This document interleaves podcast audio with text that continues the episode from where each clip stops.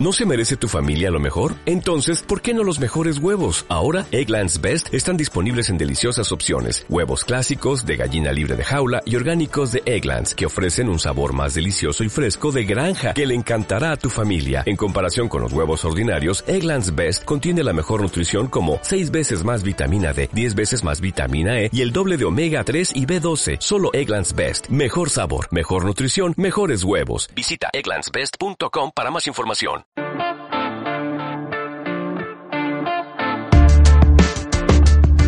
Bienvenidos al Estadio Fantasy Podcast. Soy Mauricio Gutiérrez, analista de Estadio Fantasy. Muy contento de estar nuevamente con ustedes en un episodio especial. El día de hoy tengo de invitado a mi amigo Jaime Ramírez, un entusiasta del fantasy fútbol que se animó a incursionar en esto del análisis del fantasy. En Facebook abrió su página, la encuentran como NFL México Fantasy Fútbol.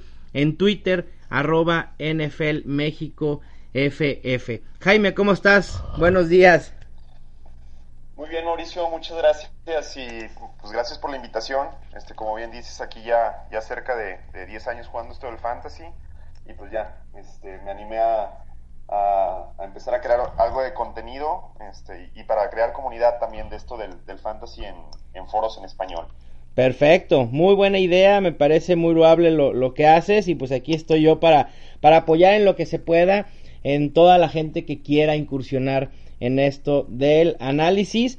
Y si te parece, pues vamos de lleno con lo que tenemos preparado, Jaime, un tema que ha generado inmensidad de dudas y que realmente hasta yo y seguramente tú la sigues teniendo ante la incertidumbre de la situación de Le'Veon Bell y James Conner, mucha gente no sabe qué hacer, o sea, la gente que tiene a Le'Veon Bell dice, ¿qué hago? O sea, no puede ser posible que mi pick número uno en el draft lo tenga sentado en la banca. Y, y por otra parte, gente interesada en hacerse de Le'Veon Bell, me parece que es mucho riesgo en estos momentos hacer algo con Le'Veon Bell, pero quisiera tu opinión de cómo ves la situación. No, de acuerdo. Este, creo que eh, pues siempre se estuvo yendo en las, en las primeros, en los primeros tres picks Le'Veon Bell. Eh, en mi caso, a mí, eh, en las ligas de fantasy que, estuve drafteando, rara vez me tocó alguno de los primeros picks, entonces no, no tengo muchas piezas de Le'Veon, de Le'Veon Bell, solamente en un equipo en mi caso, creo que lo mejor es, esperar porque si ahorita este, te deshaces de él y termina regresando en la semana 4 o en la semana 5, después te puede venir a casar en los playoffs si es que llegas a los playoffs, ¿no? No sé qué opinas tú. Sí, de acuerdo. Ese es el mayor problema con Le'Veon Bell, la incertidumbre. Como puede regresar mañana, que creo que podemos dar como hecho que no va a jugar tampoco en semana 3 el señor está perdiendo casi millón de dólares por semana, pero bueno, cada quien sabrá sus finanzas, eso no, no me voy a meter en el tema financiero, que por cierto me parece un error fatal para las finanzas del ahorita y a futuro. Pero para cuestiones de fantasy, no sabemos si va a regresar para semana 4 o si se va a esperar hasta la semana 10, que es como su deadline para poder regresar y realmente poder ser agente libre la próxima temporada. Tú como dueño de... Ah, no me gusta decir dueño. Tú teniendo a Le'Veon Bell en tu equipo de fantasy, a la hora de pensar en un trade, tienes que pensar, a ver, ¿cómo me sentiría yo dándole a Le'Veon Bell? Porque además, ¿qué vas a recibir a cambio, Jaime? O sea, ¿qué, ¿tú crees, qué crees que te puedan dar a cambio de Le'Veon Bell en estos momentos? Yo creo que depende mucho de, cómo está conformado tu equipo. Si, tienes, si drafteaste un buen equipo, este, fuera obviamente de que no, de, que no cuentas con, con Le'Veon Bell, sí. En ese caso creo que sí lo más indicado es esperar, este, porque el resto de tu equipo te puede dar los puntos suficientes para, para sobrellevar las semanas, este, probablemente llegar a los playoffs si tienes a, tu base en el, Le'Veon Bell. Si tienes un muy mal equipo, creo que sí lo más conveniente es, buscar al, este, algún buen trade, probablemente con el dueño que tenga James Conner, que le pudiera llegar a interesar. Pero creo, que, creo que en el fantasy este, porque a veces se, dicen como, depende mucho de la liga, depende mucho del formato, depende mucho de la profundidad, entonces no puedes dar como, este, como indicaciones definitivas, todo, todo va en relación a, cómo están los demás equipos, y si, al, si, si, algún equipo, por ejemplo, también tiene un equipazo, y puede dispensar de dos jugadores y le interesa a Le'Veon Bell, pudieras llegar a formar, a hacer un trade con él, ¿no? Sí, creo que sí, creo que, creo que diste en el clavo en ofrecer a Le'Veon Bell a quien tiene a James Conner. Me parece que eso es lo más seguro en estos momentos y quien pudiera valorar más a Le'Veon Bell. Porque también hay que ponernos del lado de quien recibe a Le'Veon Bell. O sea, si tú me ofreces a Le'Veon Bell, te voy a decir, espérame, pero es que yo no sé si va a jugar mañana o va a jugar hasta la semana 10. ¿Qué te puedo ofrecer a cambio? Un trade que yo me sienta cómodo con él. Y creo que quien pueda sentirse cómodo, quien pudiera sentirse cómodo es justamente quien tenga a James Conner. Es un tema bien complicado porque no es como una lesión en el que podamos saber un estimado de regreso como Joe Mixon, por ejemplo, de dos a cuatro semanas. Bueno, con esas semanas fuera que tenemos la certidumbre que no estará, podemos valorarlo y ofrecer o recibir algo de un valor similar. Pero con Le'Veon Bell e, es, imposible valorarlo y, y, realmente es bien complicado porque ahorita como alguien te puede dar a un Lamar Miller, que dudo que alguien vaya a soltar a Lamar Miller por Le'Veon Bell, o te pueden ofrecer a Alfred Blue, o sea, alguien que no tiene sí. valor absolutamente para nada. No, de acuerdo. Creo que lo mínimo que yo pediría para un Le'Veon Bell sería como de un Kenyan Drake en adelante. Este, ok. Pero, o, pero está, está parejo. Tú del otro lado, Jaime, si yo te, si, alguien que, algún, algún, titular que esté contando con entre 15, 20 toques mínimo a la semana. Si yo te ofrezco ¿no? hoy a Kenyan Drake y no tienes a James Conner, ¿aceptarías el trade? De, de, depende de cómo esté conformado el equipo. Es que es... Traes a Saquon Barkley. Bueno, no, Saquon Barkley es mucho. Eh, en segunda ronda, ¿a quién pudiste haber agarrado? Eh, a, a lo mejor. A un AJ Green, bueno, de un running back. Sí, pero. Por, por ejemplo, si tengo. Este, hijo. Estoy pensando en Devonta Freeman, pero Devonta Freeman está lesionado. Joe Mixon pudiera haber sido otro, pero también está lesionado. es decir, hay mucha gente sí, que está sí, en está, está, difícil. De hecho, Jaime, hay gente que está en esa situación de que tomó a Le'Veon Bell en primera ronda y en segunda ronda tomó a Joe Mixon o a Devonta Freeman y hoy está cortísimo de corredores. En formato de PPR me sentiría muy cómodo con alguien que, que bueno, me gustaba desde, desde mucho Uh -huh. este, y fue seleccionado en rondas altas, incluso yo ya lo tengo considerado conmigo en PPR como running back 1, es Chris Thompson. Sí, claro, pudiera ser, obviamente. Ahí sí, si tienes a Chris Thompson, bueno, eh, te sentirías un poco... En formato PPR. Sí, totalmente. Sí, totalmente. Ah. Este, pero sí, sí es una situación difícil porque saliéndote después probablemente de Christian McCaffrey pudiera ser, ¿no? Que, que, se, que en algunos casos estaba yendo en la, en la ronda 2. Con un McCaffrey probablemente sí lo soltaría. Soltaría este, a Le'Veon Bell este, y me quedaría con, y me quedaría con Kenyan Drake como, como, mi, como mi running back 2. Uh -huh. Sí, volvemos al mismo, es demasiado casuístico, pero creo que co coincidimos en que lo mejor es esperar con Le'Veon Bell, porque, y vuelvo al tema, si tú ofreces a Le'Veon Bell y el día de mañana, hoy lo ofreces, te aceptan el trade y el día de mañana se anuncia que jugará en semana 4, estás frito porque lo que hayas recibido a cambio no te va a dar lo que te hubiera dado Le'Veon Bell. Y a contrario, si tú ofreces a Le'Veon Bell, ¿ok? Y el otro te dan a Kenyan Drake, por ejemplo, y hasta se va hasta semana 10 Le'Veon Bell, bueno, ahí sí sacaste ventaja. Pero el problema se vuelve para quien recibió a Le'Veon Bell. Y entonces, ante, tanta incertidumbre, alguien va a salir muy afectado. Y me parece que lo mejor es aguantar. Y lo mismo, lo mismo pasa con James Conner. Hoy pudiera valer mucho. Mañana pudiera valer absolutamente nada James Conner en fantasy fútbol, porque así es el fantasy. Un día eres el top 3 running back y el día siguiente no vales absolutamente nada, porque todo depende de lo que Le'Veon Bell y su agente decidan para semana 4. Mau, tengo una pregunta. Con, sí. con, lo, con, lo, que hemos visto de James Conner, uh -huh. este, que, que, realmente este, desde pretemporada se venían hablando muy, muy, muy buenas cosas de él. Ya lo vimos en temporada regular, ha, ha jugado muy bien.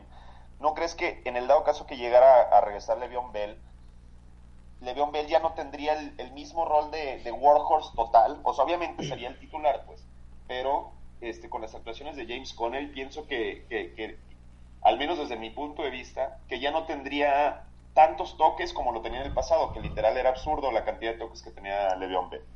Pudiera ser, ¿eh? realmente ese es otro planteamiento y otra incógnita que te debes de plantear con el tema de Le'Veon Bell. O sea, ¿qué van a hacer los Steelers si regresa? ¿Lo van a utilizar para, como tenían pensado, utilizarlo a más no poder? ¿O campechanear, hacer un comité entre Le'Veon Bell y James Conner? Porque hoy los Steelers saben que tienen un running back a futuro. O sea, ya olvidémonos de Le'Veon Bell en los Steelers, eso no va a pasar para la próxima temporada. El running back titular será James Conner, de eso no hay duda. Pero ¿qué harán esta, esta temporada? También es otra incógnita. Que, que no pudiera decirte... ¿Le darán las llaves a Le'Veon Bell regresando? Probablemente no. Es decir, los Steelers pudieran decir, a ver, Le'Veon Bell, tú me estás haciendo esto, tú regresas, te voy a castigar usándote 40 veces en el juego. 40 toques. O decir, te voy a castigar y no te voy a utilizar para que tú no te exhibas y entonces tu valor como jugador NFL que busca de un nuevo contrato baje y no recibas ni siquiera lo que nosotros tuviéramos ofrecido. Eh, ya es un tema gerencial ah, que es también bastante complicado. Es una de las peores situaciones que yo he visto en Fantasy, mucho peor que la de Ezequiel Elliott el año pasado, ¿eh?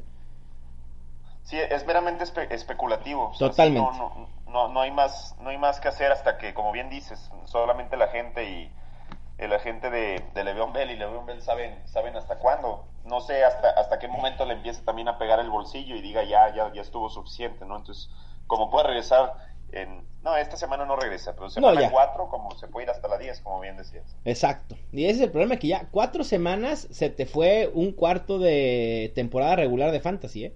Así nada más, rapidito. Sí. Eh, y, y, y, espero también que... hay, hay, y, y, si tienes una liga, por ejemplo, este Dynasty o de Keepers, por supuesto que no sueltes a Le'Veon Bell. No, no, no para nada. No, y creo que en una liga redraft normal tampoco hay que soltarlo. Tienes que aguantarlo, ni modo. E, es de esos jugadores que vale la pena tener en la banca por lo que pueda pasar. Ni modo, sí. ya está tomada la decisión del draft, ya no te amedrentes por eso. Ya, lo, a lo que sigue y a buscar corredores en otra situación. O sea, a lo mejor tienes alguien que pudiera tener, por ejemplo, a Le'Veon Bell, tiene a AJ Green. Bueno, a lo mejor va a tener que ofrecer a AJ Green para hacerse de un running back 2 y de un wide receiver 2, ni modo. O sea, también esa es otra situación que te tienes que plantear. Con lo que tengo, ¿cómo puedo beneficiarme, no? Y hacerte de un running back 2 dando a tu mejor jugador, obviamente un, trade 2 por 1, pues no puedes, no, no sería tan mala opción. Tienes que considerar todas las opciones habidas y por haber. Pero sí, siempre que me pregunten en redes sociales qué hago con Le'Veon Bell o con James Conner, les digo, sinceramente, no sé. O sea, no lo sé porque la incertidumbre no da para que podamos dar un consejo completo. Porque el único que sabe cuándo va a regresar es Le'Veon Bell y su agente. De acuerdo. Es, es una situación similar. Bueno, te, te, voy a contar algo que pasó en una liga. Este, mi segundo pick, Jerry McKinnon. Mi tercer pick, Doug Baldwin. Uf. Este, sí. sí. Este, mi primer pick había sido Alvin Camara. Entonces, ahí lo que tuve que hacer, cambié a Alvin, este, Alvin Camara. Uh -huh.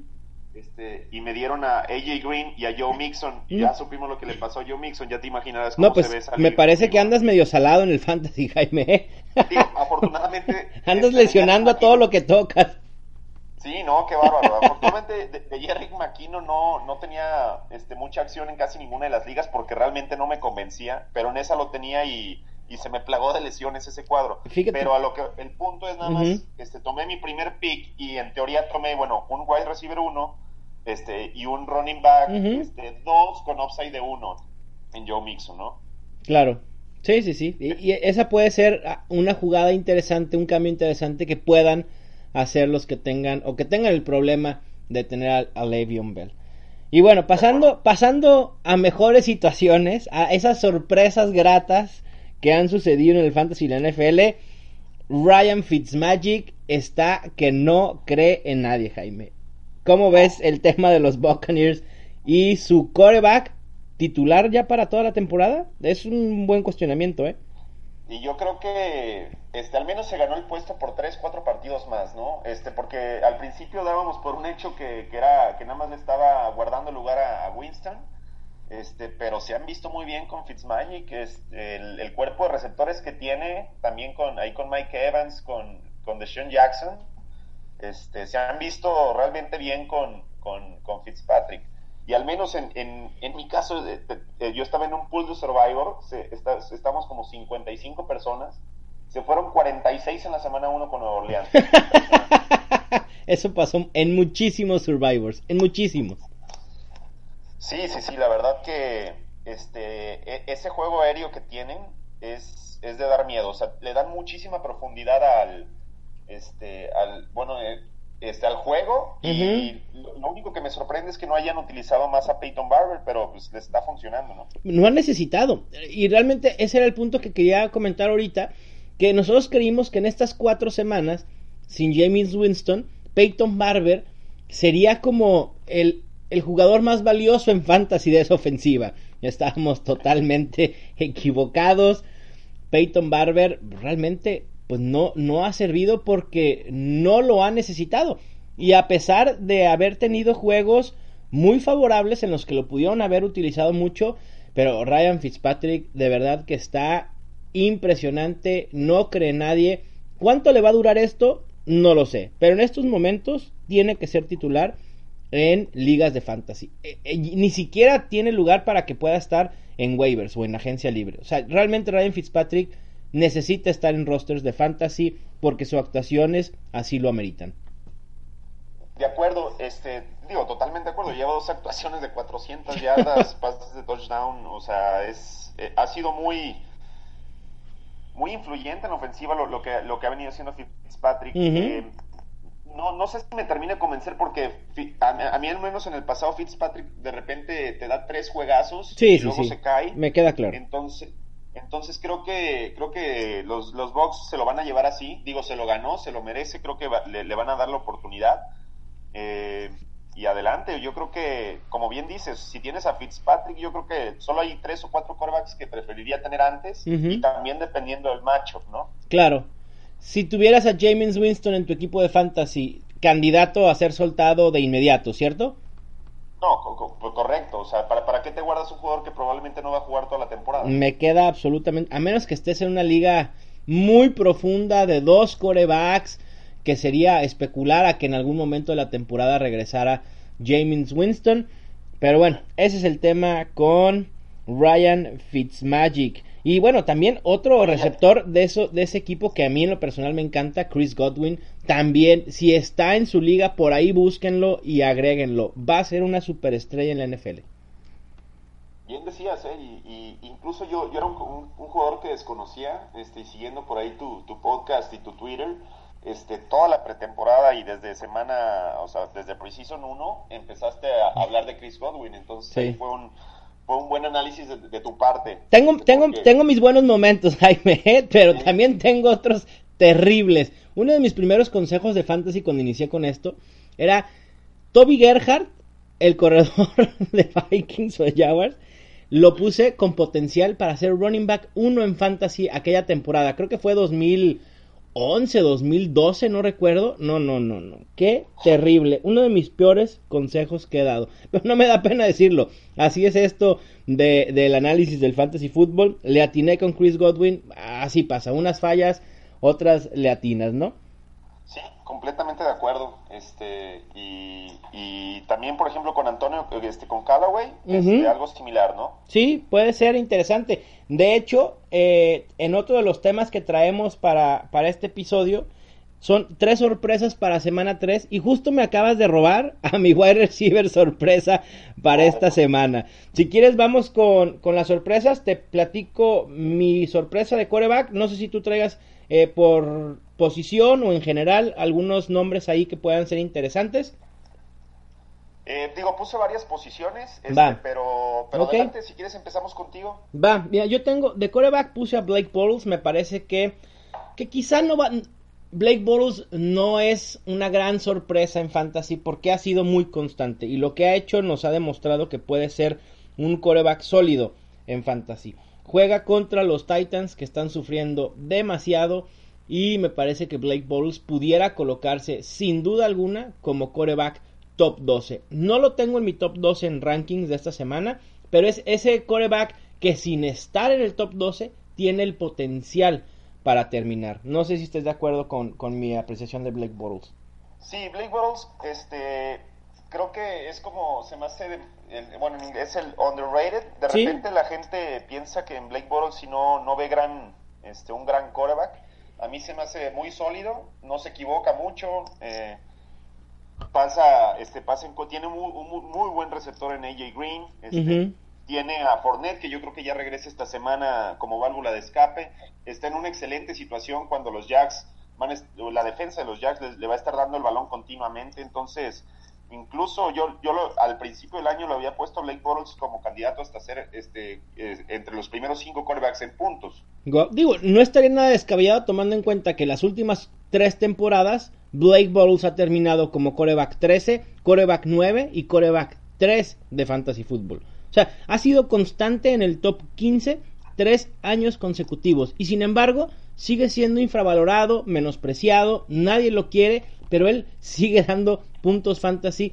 y, sé que quizá no sea ese coreback con el que quieras jugar todas las semanas, dependerá del enfrentamiento utilizarlo o no. Este enfrentamiento contra los Titans en Jacksonville me parece muy muy favorable. Malcolm Butler, el corner del defensivo secundario de los Titans que llevaron en agencia libre, se ha visto terriblemente mal. Creo que van a explotar mucho ese matchup. Ya regresará Leonard Fournette, lo que es un beneficio para esa ofensiva. También Killan Cole, que está haciendo las cosas muy muy bien. El tight end Austin Sefran Jenkins, que también pudiera tener una buena semana. Me parece que del lado ofensivo los Jaguars son más sólidos de, lo, de los que muchos lo consideran. Sí, sí, completamente de acuerdo. Este, creo que Blake tendrá un buen juego, como ya está acostumbrado, no es, no es tan flashy como lo pudiera ser un, este, un Mahomes o un Aaron Rodgers, pero te cumple y te da puntos fantasy, que al final del día es lo que estás buscando. Claro, así es. Si quieres, vamos con alguno que traigas tú, Jaime. Yo, corebacks, este, siempre a mí me gusta ver como los matchups. Por ejemplo, a mí me encanta. Así debe ser.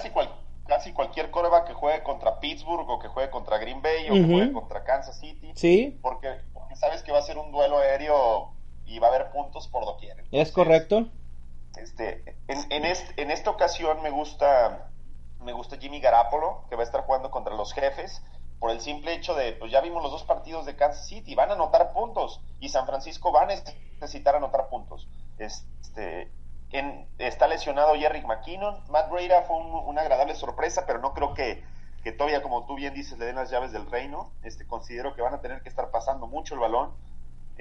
Va a ser un, yo creo que una muy buena semana para Garapolo, para Kiro, este, para Goodwin si regresa, para Pierre Garzón, porque va a haber muchas yardas aéreas en este juego. Sí, de acuerdo. Y también ahí, eh, para quienes estén en ligas un poquito más profundas o que traigan ganas de arriesgar más, más Dante Pérez también puede ser una buena opción. El wide receiver, su, bueno, no suplente, el wide receiver novato de los 49ers, sobre todo si no juega Marquis Goodwin. Sí, sí, de acuerdo. Me gusta ese por principalmente por el macho. Sí, estoy totalmente de acuerdo contigo. Yo también tengo rankeado bastante alto a Jimmy Garapolo, que ha generado algunas dudas entre la comunidad fantasy porque no ha tenido el mejor de los inicios, pero sabíamos que su inicio contra Minnesota iba a ser muy complicado y que después pudiera verse como se vio a finales del 2017 y tal cual ha sucedido. Lo tengo como mi coreback 12 pero seguramente tiene potencial para meterse entre los ocho mejores. Sí, de acuerdo. Sí, luego es, es muy seguido que la gente, y más, los que no llevan muchos años jugando fantasy, de repente ven uno o dos semanas que, que algún jugador no te postea puntos y lo sueltan. Y de repente, bueno, los que llevamos más tiempo dices, me acaba de caer un bomboncito, ¿no? Un regalito. Claro. Muchas gracias. Sí, y también eso es algo que tenemos que hacer mucho hincapié, tenerle paciencia, sobre todo a esos jugadores que sabemos que tienen ese potencial, ¿no? Y, ayudarles a los que van comenzando a, que sepan del potencial de ciertos jugadores y que no todos son intercambiables, ¿no? O sea, un, Golden Tate que quizá no ha dado muchos puntos, bueno, Corey Davis que se espera mucho de él, la situación con Marcus Mariota es complicada, pero también me parece que pudiéramos aguantarlo un poco más, y así hay muchos en la misma situación, ¿no? Hoy bueno, no, perdón. Ayer muchísimas dudas sobre Jordan Howard, que si ya hay que soltarlo. ¿Quién va a soltar a Jordan Howard? Jordan Howard está siendo el running back número uno en Chicago y está teniendo el volumen que nunca ha tenido en toda su carrera. Nunca antes Jordan Howard había jugado tanto como en este año. No se le han dado los touchdowns, eso es totalmente distinto. Pero en fantasy tú quieres al corredor que esté en el terreno de juego. Los touchdowns eventualmente van a llegar. Lo mismo le está sucediendo a Christian McCaffrey. Christian McCaffrey está jugando como running back 1, como wide receiver 1 de su equipo. Ese volumen no lo vas a encontrar en ningún otro lado. No, estoy completamente de acuerdo. Creo que todos pensábamos que Tariq Cohen iba a tener como un mayor rol. Sí. Y no. Matt Nagy, Matt Nagy nos quiso vender la idea de que Tariq Cohen iba a ser su Tyrek Hill. ¿No? Que, que iba a utilizar a Tariq Cohen como, como él usaba a Tyrek Hill en Kansas City. Una cuestión, pero nos quiso ver la cara y no, no es cierto. Eso no ha sucedido y no veo que pueda suceder pronto. Porque si Chicago sigue jugando como lo ha estado haciendo, un, un fútbol nada espectacular, me parece que hasta pudiéramos decir old fashion, pero que le ha resultado muy buena defensa, sólidos en ofensiva, nada espectaculares, y, me parece que Chicago es un buen equipo en general.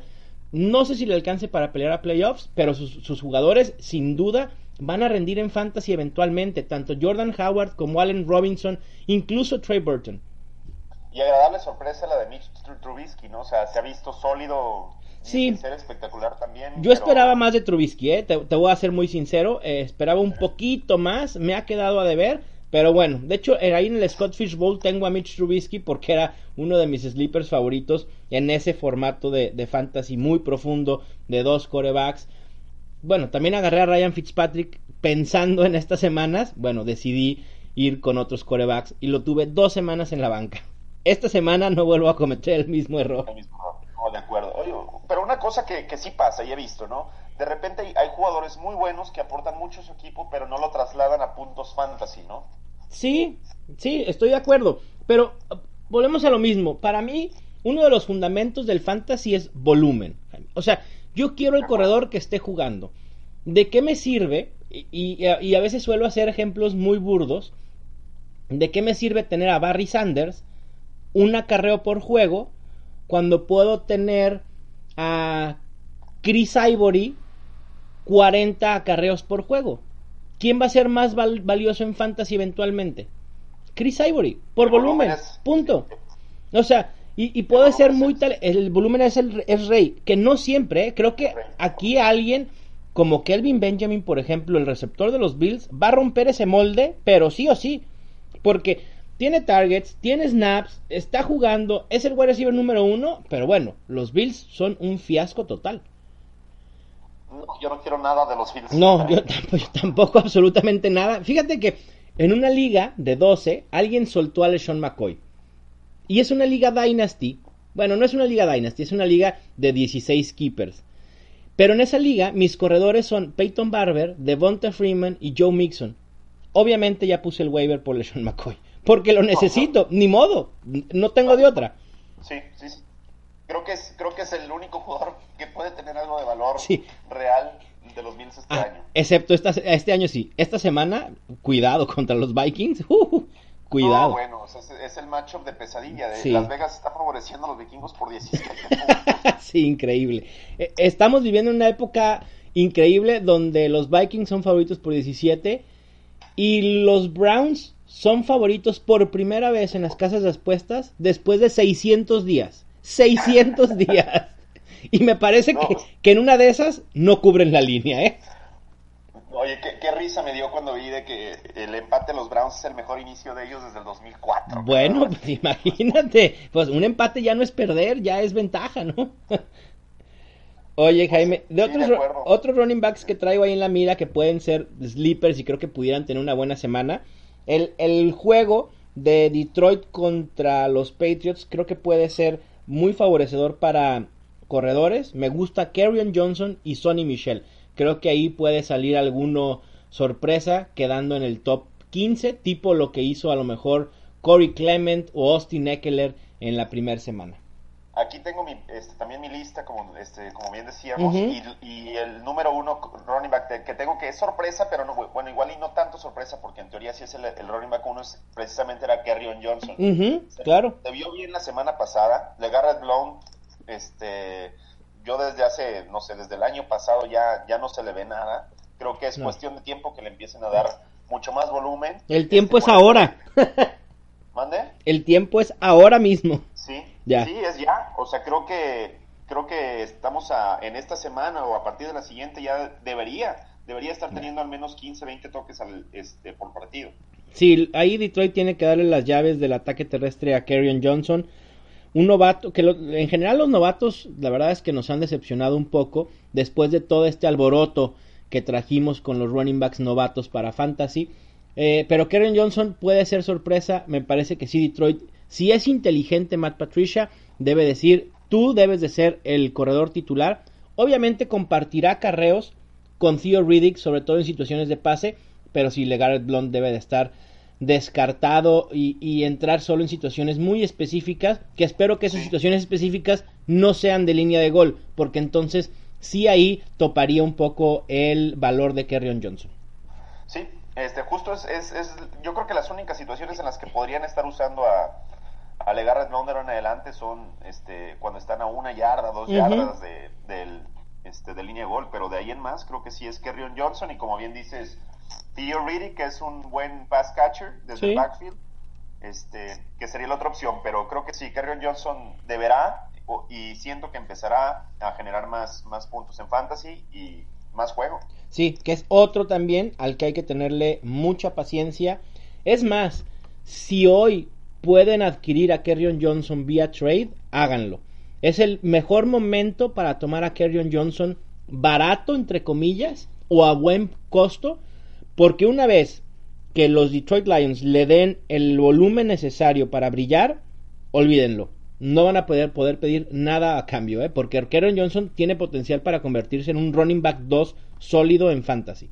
O sea, del tamaño o del, del rango de Kenyon Drake, de Lamar Miller, de... Mmm, ¿De quién pudiera ser? Matt Breda, sí, así es, exactamente. Digo, no, tanto como un Dalvin Cook como Jordan Howard, pero sí abajito de ellos. Sí, sí, de acuerdo, coincido contigo en eso. Eh, querías hablar de Callaway, ¿no? dime, sí, sí, vamos, vamos con los wide receivers. Antonio Callaway, eh, lo puse ayer pensando que a lo mejor Jarvis Landry no jugaría. Parece ser que Jarvis Landry sí va a jugar el día de hoy, lo cual me parece una eh, muy buena noticia, considerando que lo tengo en muchísimos de mis fantasy. Y, pero aún así, Antonio Callaway me parece que puede ser una muy buena opción. Jarvis Landry jugando va a traer seguramente a los defensivos secundarios de los Jets, abriéndole espacio a Antonio Callaway, que jugará del lado opuesto a Rashard Higgins, ahora con la ausencia ya definitiva de George Gordon. Me gusta, uno, porque se va a hacer de la titularidad, y dos, porque tiene el potencial de jugadas grandes, y ya lo vimos la semana pasada. De acuerdo. Y, otro. Sí, de acuerdo. dime, dime, Jaime. Y tiene mucho. No, sí, te iba a decir que tiene explosividad del, este, desde la pretemporada, lo vimos. O sea, tiene la capacidad de, generarte un touchdown de 60, 70 yardas. Sí, exactamente. Ahí radica el gran valor de Antonio Callaway. Eh, juega hoy, a lo mejor será difícil que alguien lo ponga en sus alineaciones titulares. Sí, en su liga juegan con dos running backs, tres wide receivers y sin flex, a lo mejor Antonio Callaway pudiera ser ahí eh, como wide receiver 3. Si no, sí será complicado utilizarlo, pero puede dar la sorpresa. Y otro que pudiera ser sorpresa, que ese sí es apuesta profundísima, ni se les ocurra ponerlo en una liga normal de dos equipos con roster, dos running backs, dos wide receivers y un flex. Kamar Aiken, el wide receiver de los Eagles, es mi apuesta así súper eh, improbable. Pero Filadelfia no tiene wide receivers. Es Nelson Aguilar y se acabó. La lesión de Alshon Jeffrey sigue sin jugar. Mike Wallace se fue a reserva de lesionados. Realmente no tienen a nadie. Y regresa Carson Wentz, que eso puede ser un aliciente para Kamar Aiken. Ese sí es como una, un volado, a ver si pega. No lo voy a estar utilizando yo personalmente en ninguna liga, pero es como una apuesta personal de algo que preveo que pudiera suceder. Sí, bueno, yo sí en, ese, en ese aspecto yo sí lo tengo mucha fe a Carson Wentz. Lo tengo en, en varias de, mis ligas y voy a empezar en la que lo tenía. Va, ¿lo vas a poner de titular? En algunas sí. Digo, sí, me parece que también dependiendo la situación de cada uno, tiene que considerar si, si, ponerlo o no. Yo no, yo te voy a ser muy sincero, yo no tengo a Carson Wentz en ninguna, absolutamente en ninguna de mis ligas porque para mí se iba mucho más temprano de lo que yo me sentía cómodo para draftearlo. Entonces, ante ese sentido, acabé sin, sin Wentz en todas mis ligas. Pero sé de su potencial. Creo que sí va a venir una, va a haber una regresión en cuanto a sus números del 2017 y me preocupa ver cómo regresa. Si la rodilla está totalmente sana, que ya vimos con Aaron Rodgers, digo, Carson Wentz no es Aaron Rodgers, pero ni cerca, pero que para un coreback la rodilla no es tan importante como lo pudiera ser para un running back o para un wide receiver, ¿no? Es decir, puede jugar a lo mejor con algo de dolencia, sin movilidad al 100%. Y me preocupa, pero el matchup también es bien interesante contra Indianapolis. Es un matchup muy favorable. Eh, en una liga, un, amigo ayer me decía, ¿a quién meto? ¿A Blake Bortles o a Carson Wentz? La verdad es que yo iría con Blake Bortles. Yo, en lo personal. Pero eh, es un tema... Eh, la decisión con Carson Wentz realmente tiene que ser una decisión personal. Si tú te sientes con la confianza de utilizarlo, no te puedo decir que estás mal, pero si tampoco tienes la confianza para ir con él como titular, no te puedo decir que estás bien. Así que ustedes decíanlo, yo lo tengo en el rango de coreback, es mi coreback 14 mm, para esta semana, o sea, ni muy bien ni muy mal, ¿no? Yo tengo, bueno, de, de, wide receivers, mi estimado, tengo a dos de Carolina. Ok. A, DJ Moore y a Darius Wright. Va. Es que considero que, ya es cuestión de que incluso hasta pasen a Devin Funches como, como wide receiver uno en el depth chart por el potencial que, tienen estos dos estos dos jugadores. No sé cuál sea tu opinión de, DJ Moore y de Me gusta. DJ Moore, DJ Moore era un jugador para mí era el receptor novato junto con Michael Gallup que tenía mejor posibilidad de establecerse pronto como una opción fantasy. Me decepcionaron los dos, pero DJ Moore ya el coach Ron Rivera dijo que necesitan utilizarlo más, necesitan inmiscuirlo más en la ofensiva, porque creo que ya se dieron cuenta que está listo para el nivel de NFL, que puede ser importante y obviamente ante la ausencia de Greg Olsen necesitan esas armas aéreas. Precisamente por eso, creo que van a empezar a, soltar un poquito más. Christian McCaffrey seguirá siendo el eje junto con Cam Newton del, juego, pero, pero deberán de tener ya más volumen. Sí, sí, sí. Christian McCaffrey es junto con David Johnson, creo que en estos momentos, bueno, sé que David Johnson no puedo hablar muy bien de él en estos momentos, pero su tipo de juego me encanta y son dos de mis jugadores favoritos en estos momentos en la NFL. A mí se me hace que lo de David Johnson no es culpa de David Johnson. No, no, no, para no, no, no, para nada. Por supuesto que no. El menos culpable es David Johnson, ahí el culpable es Mike McCoy y el culpable es Sam Bradford. No, no, no sé qué le hicieron y, no sé cómo ya confiaron en Sam Bradford si, si, hijo, no sé, a mí se me hace que esa situación en Arizona es completamente culpa del coaching staff. Sí. Este, se han visto muy mal eh, y las situaciones de juego en las que han puesto a David Johnson obviamente no son las más favorables. Lo, de David Johnson es tan, o sea, la utilización que le han dado a David Johnson es tan absurda como tener una combi y quererla meter al mar. O sea, no, no hace sentido. O, tener un o tener un bocho y meterlo a la nieve a subir la montaña. No, o sea, no, no va por ahí y el cuerpo de... Ajá, eh, o, un Ferrari nada más para tenerlo en la cochera. Pues no, ¿no? O, un Ferrari en un lugar que esté lleno de baches como casi todas las calles de nuestro querido México.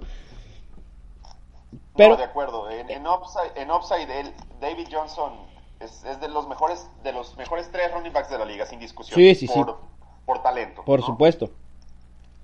Así es, sí, pero bueno, es una lástima que no lo estén utilizando adecuadamente, que eso va a cambiar pronto. Ya el coach Steve Wilkes dijo que necesitan utilizar más en el ataque aéreo a David Johnson, incluso jugando alineado desde el slot, y que eso pudiera ser un buen aliciente para unas próximas semanas con algo de mejoría para David Johnson. Sí, de acuerdo, esperemos que no, no lo suelten, por favor. No, no, no, no, no, no, Y tampoco creo que un trade sería bueno, ¿eh? Porque creo que en estos momentos lo, lo darías a su nivel más bajo. Entonces no vas a recibir nada a cambio que valga la pena. Aguanta David Johnson. Si te dan a lo mejor a un running back top 10, a lo mejor ahí sí me animaría a hacer el trade. pero menos de eso no recibiría nada a cambio de David Johnson. Digamos, por el último running back uno que me animaría a soltarlo sería por Christian McCaffrey. Sí, ah, bueno, claro, por supuesto, sí. Creo que de McCaffrey en adelante el, salto en, en, calidad, este, no, no me sentiría cómodo soltando a David Johnson. Sí, ya estoy totalmente de acuerdo contigo, Jaime. Pues muy bien, Jaime, qué buena plática nos aventamos. Ya hablamos de Le'Veon Bell, James Conner, sorpresas, Ryan Fitzmagic, hasta cerramos hablando de la magia de David Johnson, que ahorita está ausente por momentos. Así que un placer tenerte aquí en el Estadio Fantasy Podcast. Esperemos que se pueda repetir estas charlas eh, eventualmente. No sé si cada semana, pero sí eventualmente me gustaría volverte a tener aquí de invitado en el podcast. Así que agradecerte y por favor dinos dónde te encuentran otra vez en Facebook y en Twitter. Sí, en, en, Facebook tengo la página, se llama NFL México Fantasy Football eh, y en Twitter como arroba NFL México FF. Este, ahí me pueden seguir este, y agradecerte a ti, ahora sí que la oportunidad de, de compartir esta experiencia contigo, tú que ya llevas mucho más tiempo en esto del análisis este, y que creas tan buen contenido, ¿no? Nada, muchas gracias, Jaime. Todo, lo que has hecho. No, hombre, nada que agradecer. Aquí estamos para, para apoyar al, al talento que viene surgiendo, que quiere hablar de fantasy fútbol, así que bienvenido y muchísimas gracias. Gracias a ti, un fuerte abrazo. Gracias y gracias a todos. Esto fue el Estadio Fantasy Podcast. No se olviden que el viernes estará el episodio con las notas del Thursday Night Football y con la previa de semana 2, que ya les dimos un gran adelanto con lo que hablamos en gran parte de este episodio. Así que muchísimas gracias a todos ustedes por haber escuchado y esto fue el Estadio Fantasy Podcast.